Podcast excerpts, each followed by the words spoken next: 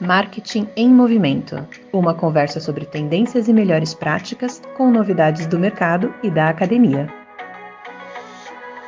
Chegou a hora de falar dele, o nosso querido marketing que está sempre em transformação, sempre em movimento nesse universo criativo.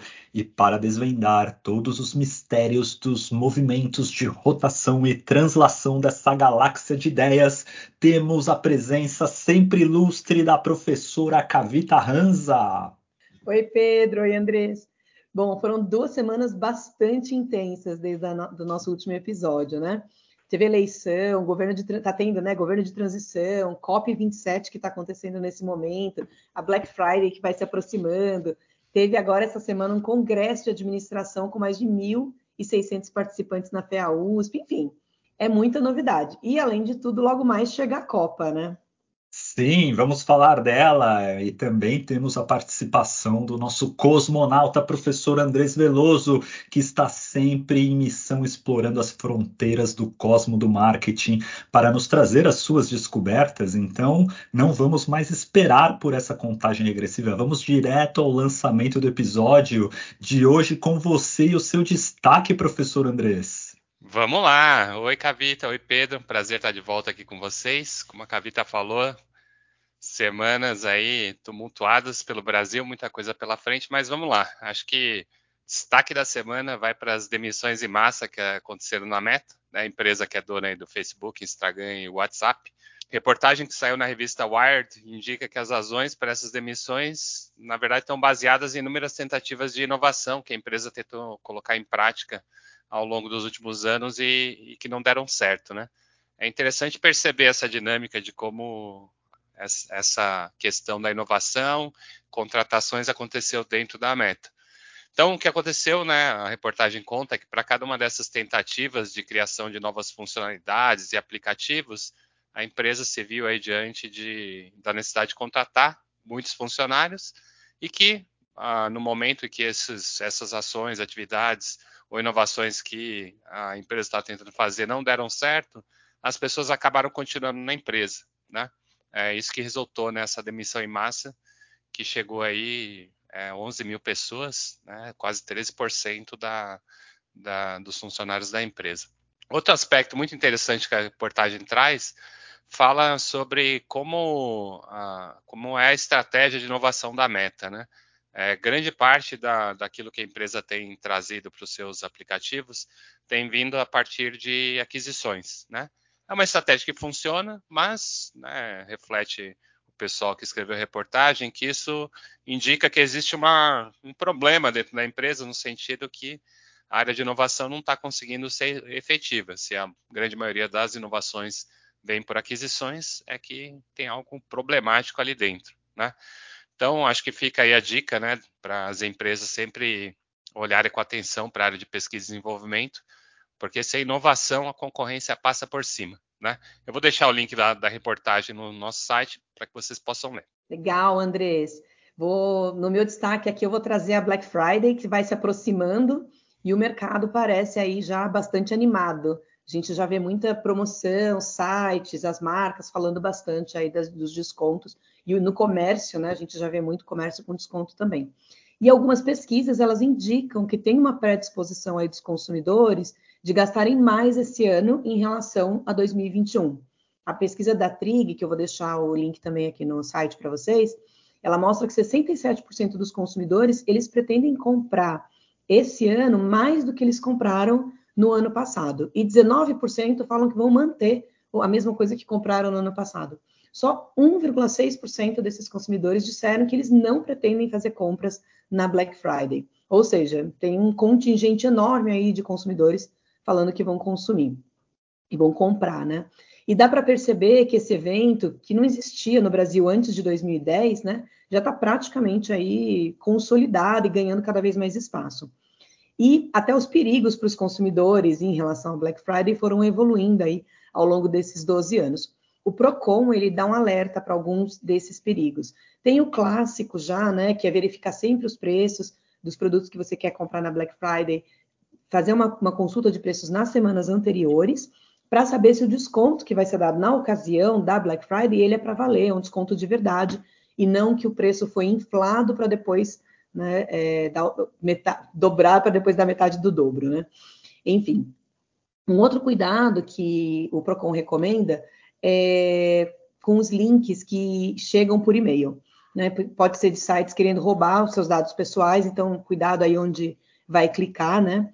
Pesquisar também a reputação dos sites em que você pretende fazer as suas compras e desconfiar de ofertas que tenham preços que sejam muito menores do que ofertas em outros sites. Preços que são muito, muito baixos mesmo. É, vale a pena dar uma olhadinha para ver se o site é confiável. Inclusive, o Procon ele divulga uma lista de sites que devem ser evitados. Eu vou deixar essa lista também no, no nosso site para os nossos ouvintes, no link desse episódio. São sites que já deram muitas reclamações, já tiveram muitas reclamações de consumidores, e quando o PROCON tenta acionar, o site não responde, a empresa não existe, então são sites bastante duvidosos aí. Né? O PROCON recomenda também desconfiar, né, se o site der poucas opções de formas de pagamento, nós temos muitas formas de pagamento aqui no Brasil, então desconfie quando o site não oferece várias delas, né? E lembrando que, por lei, qualquer produto que você comprar, ele pode ser devolvido em até sete dias, caso você se arrependa da compra. Né? Então, ficam aqui alguns alertas para que os nossos ouvintes possam aproveitar, mas com bastante cuidado e parcimônia. E você, Pedro, qual que é o seu destaque? O meu destaque é a reação das marcas em relação ao que está acontecendo com o Twitter. A gente né, não quero entrar na discussão da sanidade mental do Elon Musk, até mesmo sobre o seu caráter, que saiu demitindo de uma maneira, ao meu ver, pouco respeitosa. O Andrés também citou as demissões na Meta. Quero deixar o meu abraço. Conheço muitas pessoas que foram afetadas dos dois lados, inclusive uma uma moça que trabalhou comigo, que estava em licença maternidade, foi demitida durante a licença maternidade, o que pode acontecer aqui nos Estados Unidos. Então, não é um período muito bacana que está acontecendo, principalmente tecnologia. Quero deixar meu abraço a todos. Eu quero chamar a atenção para o efeito de tudo que está acontecendo no Twitter, que teve com as marcas, com o mercado. E a gente teve grandes marcas como General Motors, é, e grandes agências, grupos de agências como IPG, Havas e Omnicom, que recomendaram pausar os anúncios no Twitter. Outras marcas também foram citadas na mídia como fazendo a mesma coisa, como Volkswagen, Audi, Pfizer a decisão de demitir tanta gente, muitas pessoas ligadas à moderação de conteúdo, levou as marcas a ficarem com o pé atrás, porque ninguém quer ver a sua marca aparecendo do lado de um discurso de ódio ou de fake news. Para piorar, isso aconteceu às vésperas da eleição aqui nos Estados Unidos. Um período em que os profissionais de marketing prestam ainda mais atenção na segurança das marcas. E para piorar ainda mais, as declarações do Elon Musk deixaram a entender que ele é a favor da volta de contas que foram suspensas justamente por promoverem fake news e discurso de ódio. Então, isso acendeu um alerta no mercado. A decisão de cortar esses custos abruptamente comprometeu o principal mecanismo de geração de receita, que é a publicidade, e que vem da confiança do mercado. Vamos aguardar cenas dos próximos capítulos. Marketing inclusivo, sustentável e ético. Bom, essa semana a gente teve na FEA USP o SEMEAD, como eu comentei, e inclusive o Andrés é um dos coordenadores desse evento. Para quem não conhece, esse é um dos maiores congressos científicos brasileiros na área de administração e que envolve diversas disciplinas, como estratégia, gestão de pessoas, finanças e, claro, marketing. A gente teve aí mais de 1.600 participantes, uns dois terços online, um terço presencialmente, então foi um evento híbrido. Acho que o Andrés pode comentar um pouquinho mais a respeito, né? Mas uma das atividades foi uma disciplina concentrada, que durou uma semana.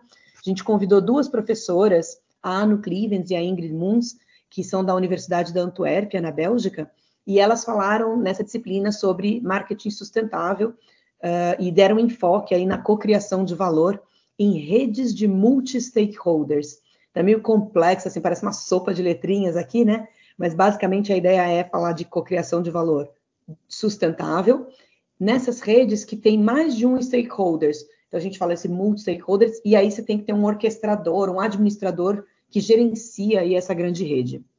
Um olhar importante que elas trouxeram foi justamente essa perspectiva mais ecossistêmica e interdisciplinar. O ecossistêmico é porque a gente trabalha tanto num nível mais macro, num nível intermediário, que a gente chama de meso, e num nível menor individual, tratando cada um dos stakeholders individualmente, que a gente chama de micro. Tá? A cocriação de valor ela vai passar por práticas de marketing, de inovação e, e práticas organizacionais, daí a interdisciplinaridade. Então, alguns exemplos, né? A gente tem a parte de adoção de novos produtos, trabalhar a capacidade de inovação da empresa, o envolvimento desses stakeholders na rede, além de todo um trabalho de gestão dessa rede, desses diferentes atores, que possuem, inclusive, né, motivações diferentes para participarem da rede de cocriação. E nem sempre essas motivações são alinhadas ou se conversam, às vezes tem algum conflito, porque essas motivações podem ter é, vertentes distintas. E, claro, é possível cocriar de formas mais simples. Acho que a gente conhece alguns exemplos no mercado que geralmente envolvem essas formas mais simples, como uh, pesqui pesquisas com consumidores, né, permitindo que os consumidores façam também pequenas customizações nos seus produtos durante o processo de compra, ou até coletar ideias dos consumidores para sabores, cores, formatos de novos produtos, por exemplo, né? É, ou mesmo, se for avançar um pouquinho mais, criar um centro de inovação para cocriação dentro de uma empresa. A Unilever, por exemplo, ela tem o Hive. Né? Mas aqui, nesse estudo que elas trouxeram para discutir com os alunos nessa disciplina, né, os alunos de mestrado e doutorado, a ideia foi analisar como prover uma plataforma onde múltiplos stakeholders podem trabalhar na busca de soluções para problemas complexos. É o que a gente na academia chama de wicked problems. E alguns exemplos desses tipos de problemas, né, é, são, inclusive, dentro da sustentabilidade, a questão das mudanças climáticas. Mas para a gente pensar em outros tipos de problema, poderia ser, por exemplo, um sistema de saúde para a população. Né? Se a gente pensar no Brasil, aqui tem o SUS, tem os hospitais privados, clínicas particulares, enfim, a gente tem todo um sistema aí de saúde para a população. Ou um outro exemplo seria tentar lidar com o trânsito nas metrópoles, né?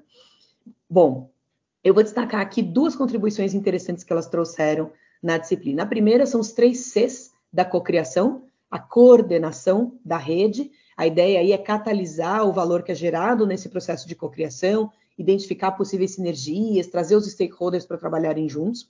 O segundo C é a conversa, que aí seria a busca de um diálogo aberto entre os membros. E o terceiro C é o compromisso da busca dos membros da rede por um consenso por meio de muita escuta, né, nesse diálogo anterior que eu comentei, e na busca de soluções conjuntas. E a segunda contribuição que elas identificaram na pesquisa são os três As da captura de valor. Então, os C são da cocriação e o A é de como capturar esse valor. Né? Então, o primeiro A é a antecipação de possíveis resultados que podem ser alcançados como rede. E aqui é importante porque essa antecipação dos possíveis resultados, porque muitas vezes esses resultados são difíceis de tangibilizar. Então, quando a gente fala, por exemplo, de evitar uma pandemia, você fala, olha, a gente vai tomar determinadas ações para evitar que uma pandemia aconteça. Se você toma ação, a pandemia não acontece. Então as pessoas nem entendem o que foi evitado. Né? É difícil de tangibilizar. Ou quando a gente fala, no caso de mudanças climáticas, vamos montar uma rede para manter a floresta em pé. Né? Então também é difícil, porque você pensa assim, nossa, vou fazer um monte de coisa para a floresta continuar do jeito que ela está. Ela continua do jeito que ela está. Eu não consigo tangibilizar muito o fato de que ela não foi derrubada. Né? O segundo A é o da avaliação dos resultados para cada stakeholder.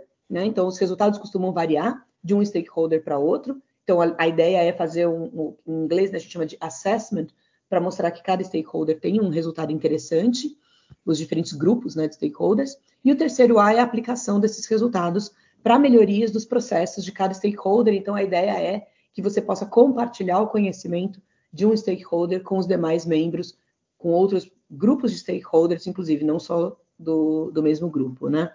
Eu sei que está meio abstrato, né? Às vezes é difícil de captar um pouco, mas eu vou deixar aqui no episódio um link para um artigo da Charlotte Hypens, foi aluna de doutorado da professora Anu Clevens, que trata desses diversos aspectos das práticas sobre como mobilizar um grupo de múltiplos stakeholders num processo de rede, né, que são essas redes mais complexas, buscando justamente processos de inovação, para ver se vocês curtem esse tema. Muito legal, Cavita. É a, a cocriação. é tão importante não apenas no marketing, mas na vida, nas nossas relações afetivas, enfim. Toda vez que eu discuto cocriação, eu lembro de um episódio dos Simpsons em que a empresa que fabrica carros quer ouvir o consumidor para construir um carro para o americano médio. E nas palavras do CEO da empresa, nós vamos fazer o carro que as pessoas querem. Então ele deixa o Homer Simpsons controlar o projeto e sai um carro bizarro com três buzinas, vários lugares para comida, as crianças isoladas num domo na parte de trás e custava um absurdo de caro. No outro extremo, na minha opinião, tem a Tesla, que faz os carros totalmente pensando na visão do dono, o que ele quer, e não no que as pessoas pensam. Quando o Elon Musk está certo, fica tudo lindo. Mas quando ele erra, acaba sendo muito irritante. Por exemplo, você está no Tesla, você tem que apertar três vezes a tela da frente, você só para abrir o porta-luva quando na verdade seria muito mais fácil e tiraria menos atenção ao volante se só tivesse ali um botão físico para você abrir o porta-luva, ao invés de tentar forçar a barra para falar que é inovador. Aí vira inovação pela inovação, sem pensar em como de fato isso ajuda os clientes. Outra coisa que vem na cabeça quando a gente fala de cocriação é a famosa fala do Steve Jobs que dizia que as pessoas não sabem o que elas querem até que você mostre para elas. Então, se as pessoas não sabem o que elas querem, será que vale a pena ouvi-las? Eu acredito muito que existem dois pontos chaves. O primeiro é o que você quer ouvir das pessoas. De fato, se você perguntar o que as pessoas querem, você pode sair com o carro do Homer Simpson.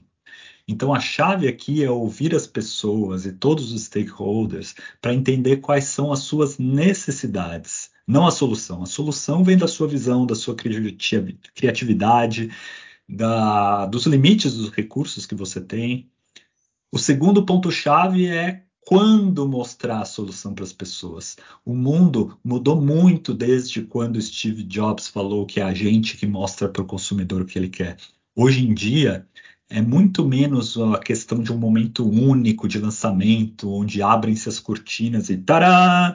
Aqui está a solução para todos os seus problemas. Não, hoje em dia é um processo muito mais dinâmico, iterativo, e que você vai mostrando o seu protótipo para uma parte dos seus clientes e conforme eles usam o produto, dão feedback, você vai refinando.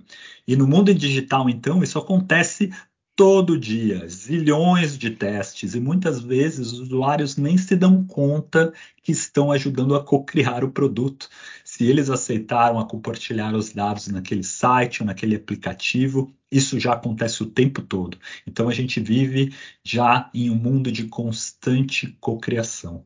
Muito bem, Pedro. Acho que você destacou aí de forma brilhante a importância da cocriação, com muitos exemplos o evento SEMEAD, né, que a gente organizou lá na FEA nessa semana que passou, acho que é um, é um bom exemplo desse processo de cocriação. Né? O evento em si ele é organizado por professores com a participação de alunos, funcionários da, da universidade, professores de outras instituições que apoiam no processo de é, organização de workshops, na questão da avaliação dos artigos, Durante o evento, a gente conta com participação de alunos, alunos de graduação, de pós, mestrado, doutorado. Então, é o tipo de coisa que só acontece quando tem muita gente trabalhando e atuando para a coisa sair. Contando alguns detalhes do evento, acho que é legal compartilhar.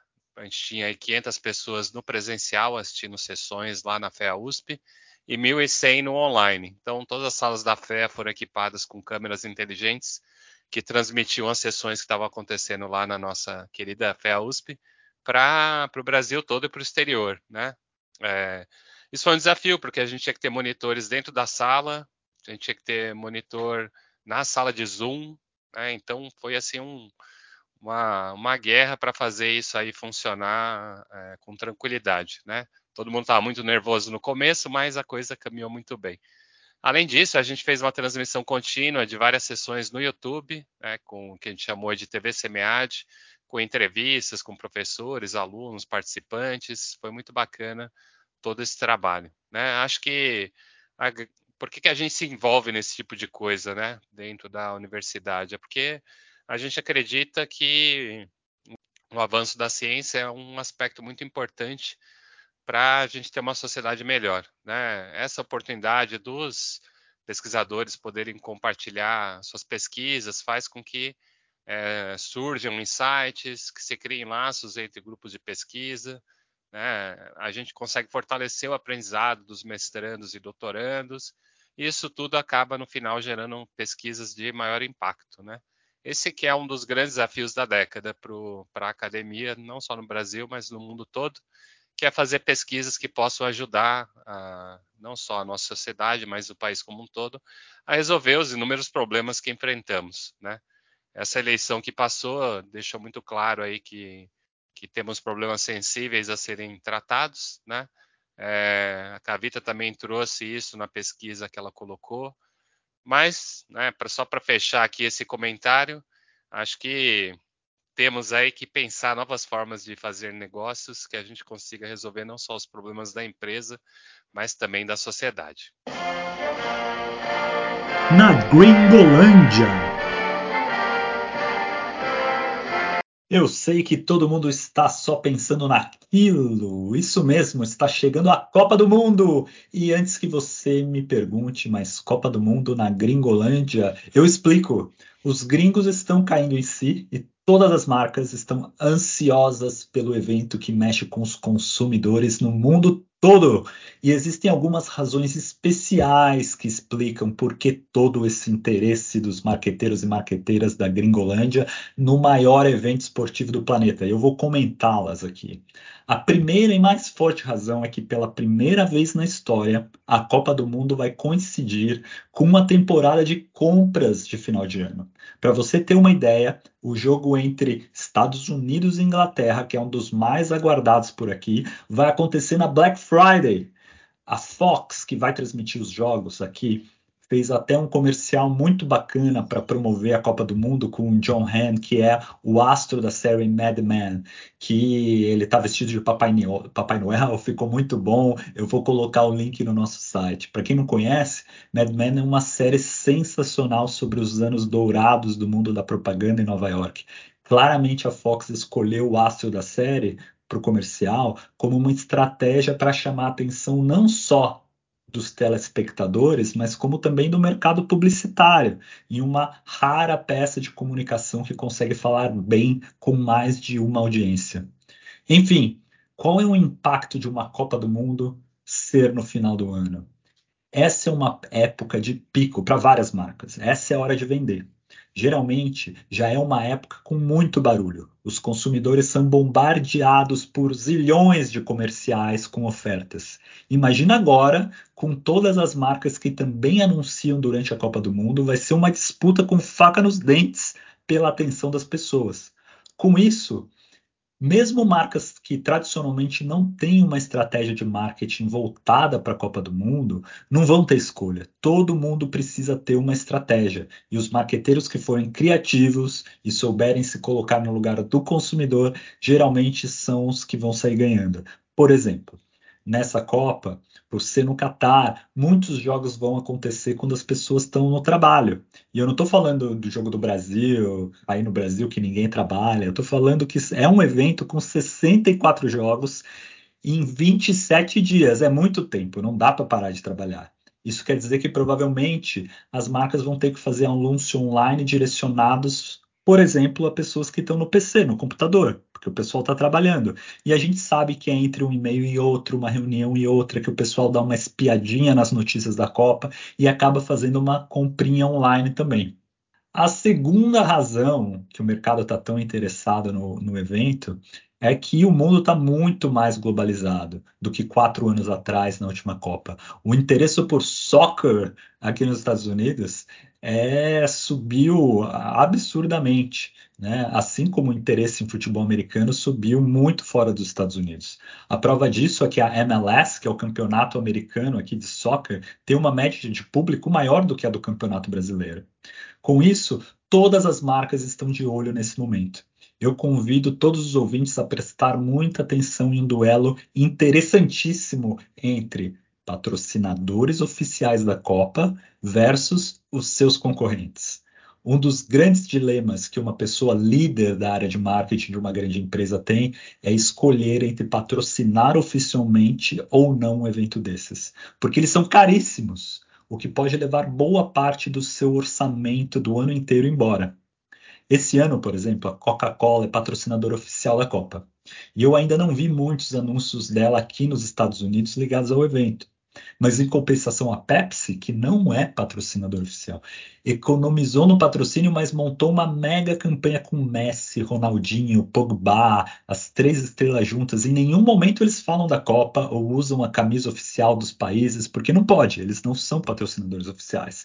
Mas fica evidente o clima de Copa. Então eu não me surpreenderia até se uma pesquisa de recall de marca desse Pepsi na frente de Coca-Cola durante o evento nesse momento. Por fim, uma consideração em ser o patrocinador do evento é, ou fazer até campanhas que ligam a imagem do evento, é a relação negativa com o país sede Catar, que tem várias violações de direitos humanos relatadas entre uma marca boicotar inteiramente o evento ou no outro extremo simplesmente ignorar a realidade.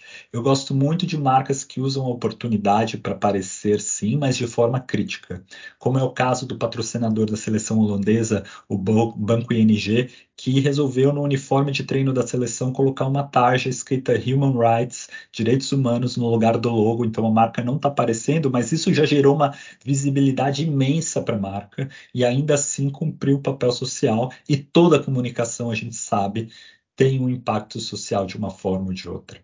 Muito bem, Pedro. Acho que essa Copa do Mundo vai dar o que falar. Já já temos falado muito aí sobre essas questões aí que você trouxe da do país sede do Catar, todos os problemas, né, com a construção dos estádios, preconceito, as leis locais. Vai ser um, um mês interessante de observar. Mas acho que do, do, nosso lado aqui, a Copa do Mundo, ela, ela se viu aí eh, envolvida com, com a política ao longo dessa última eleição. Tivemos aí o Neymar apoiando um candidato, tivemos o pessoal usando a camiseta e os símbolos nacionais para defender um candidato. Então, isso trouxe uma série de impacto para as empresas que estão envolvidas com com a, a, seleção, com a Copa do Mundo. Acho que um dos principais afetados aí foi a Nike e principalmente a seleção brasileira e as lojas que acabam aí é, fornecendo para o público final, né, os varejistas de esportes, que esperavam a Copa do Mundo como um momento aí para alavancar vendas de uniformes, camisas, etc. da seleção brasileira. Mas em função da polarização e do uso político do uniforme verde e amarelo, o que aconteceu é que as vendas aí estão talvez não caminhando do jeito que é, os envolvidos gostariam. É interessante que a CBF está tentando é, tirar a camisa da seleção do meio dessa polêmica.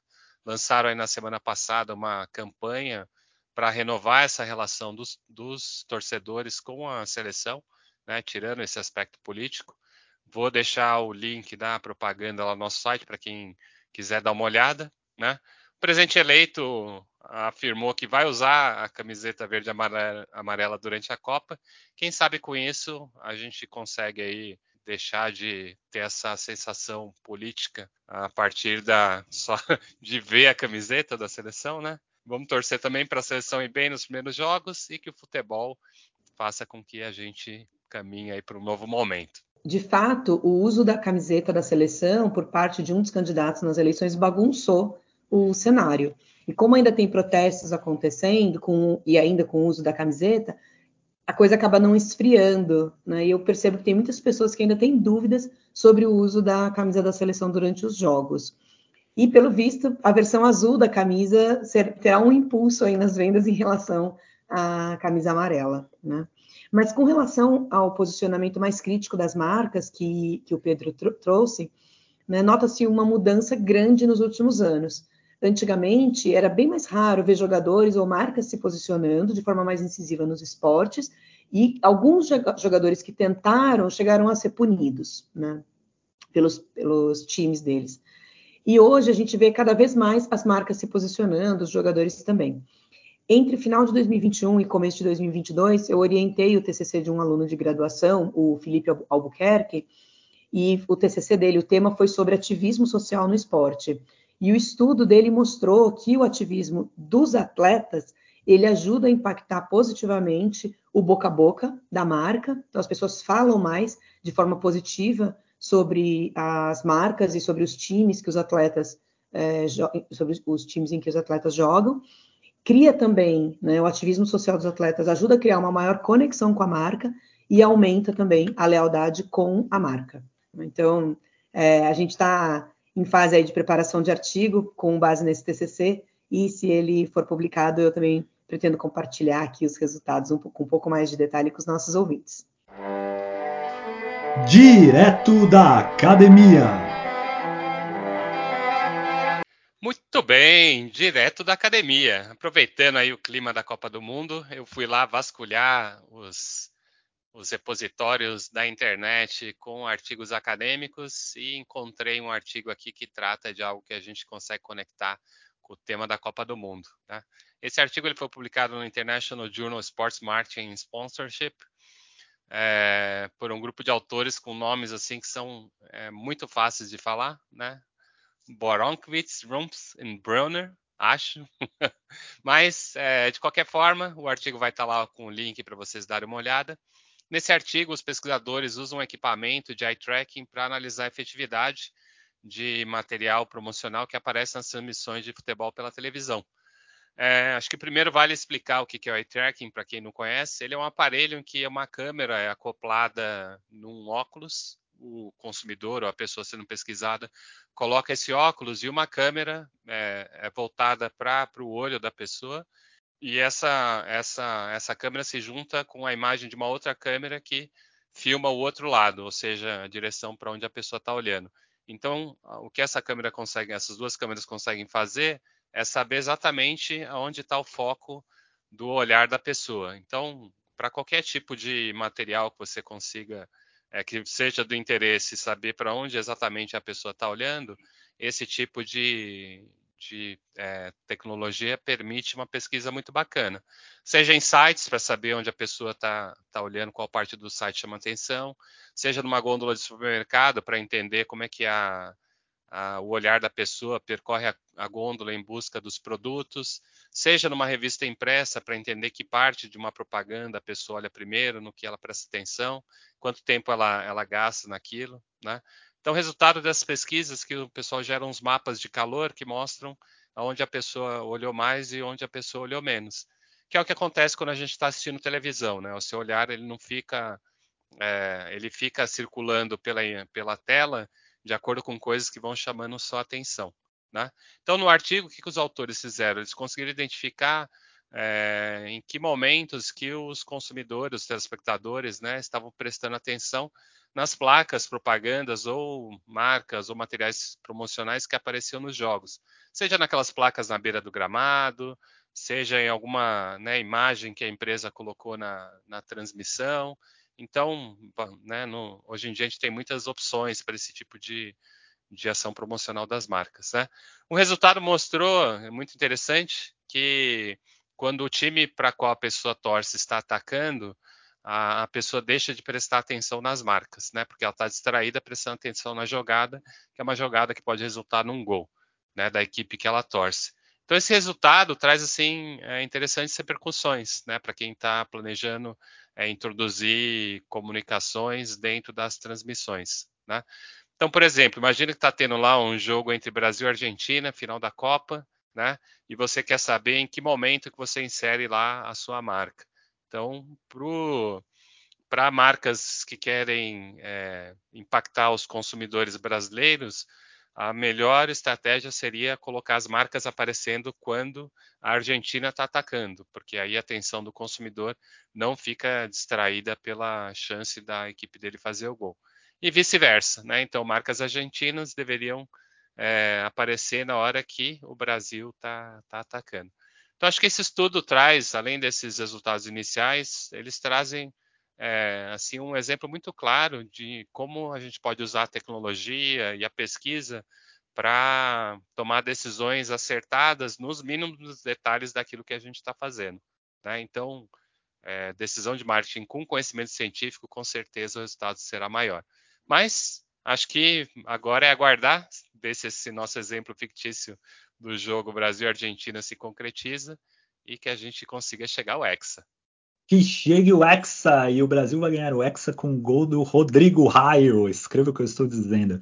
Mas, Andrés, eu achei interessantíssimo esse estudo e eu fico pensando nos desdobramentos dele no mundo digital. Se você já está assistindo o jogo por streaming, por exemplo, eu acredito que em breve será possível usar a inteligência artificial para saber qual é o time que está atacando? É o seu time ou não é? E dinamicamente mostrar as propagandas específicas para o momento do jogo, para aquela audiência.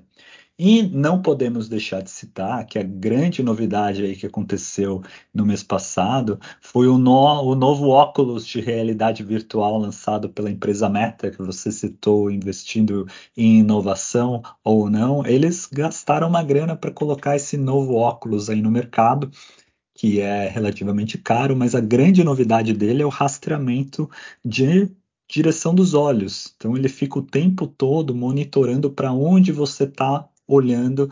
Então, quando você mergulha no metaverso, os óculos sabem exatamente para qual ponto você está olhando. E aí tem algumas questões de privacidade envolvidas também. Mas, voltando ao tópico, se você for assistir uma partida de futebol no metaverso, vai ser possível usar esse mesmo conceito para servir a propaganda certa no momento certo. E o algoritmo vai adorar trabalhar com esses dados, vai pirar o cabeção da inteligência artificial. Imagina o seu time toma um gol, aí ele serve um anúncio para dor de cabeça. Ou seu time faz um gol e aí é um anúncio de cerveja comemorando com os amigos. Isso vai ser muito interessante e vai com certeza ir além do esporte e será a nova fronteira na arte de mostrar a mensagem certa para o consumidor certa no momento certo. De fato, o eye tracking é uma ferramenta muito bacana e pode ser usada aí como você comentou, né, Andres, em vários ambientes, justamente para estudar a atenção dada pelo consumidor para aquilo que está à sua frente. E isso que o Pedro trouxe do, do novo óculos, né, de realidade virtual, leva isso realmente um, um passo adiante. Achei muito legal, vou fazer só um comentário final aqui como curiosidade, o eye tracking, essa ferramenta também é usada em concursos ou provas online para verificar se o candidato não desvia o olhar da tela do computador para outro lugar, para um celular, um livro, alguma outra coisa que seja fora da tela, né, do computador e pode estar em cima da mesa, enfim, são objetos que ele poderia estar usando, por exemplo, para colar, né, na prova. E inclusive a Fuvest usa esse sistema para aplicar diversas provas online em todo o país, barateando aí o custo né, das provas e facilitando, portanto, o, garantindo a qualidade e ao mesmo tempo barateando o processo. E nós ficamos por aqui. Você que nos ouve em vários lugares do mundo, muito obrigado pela audiência, por nos ouvir. Claro, você sabe que é só acessar o site marketingmovimento.com que lá você acha os links que foram citados aqui dos artigos acadêmicos, das reportagens que nós usamos para compor este episódio. Um grande abraço, até mais e rumo ao Hexa!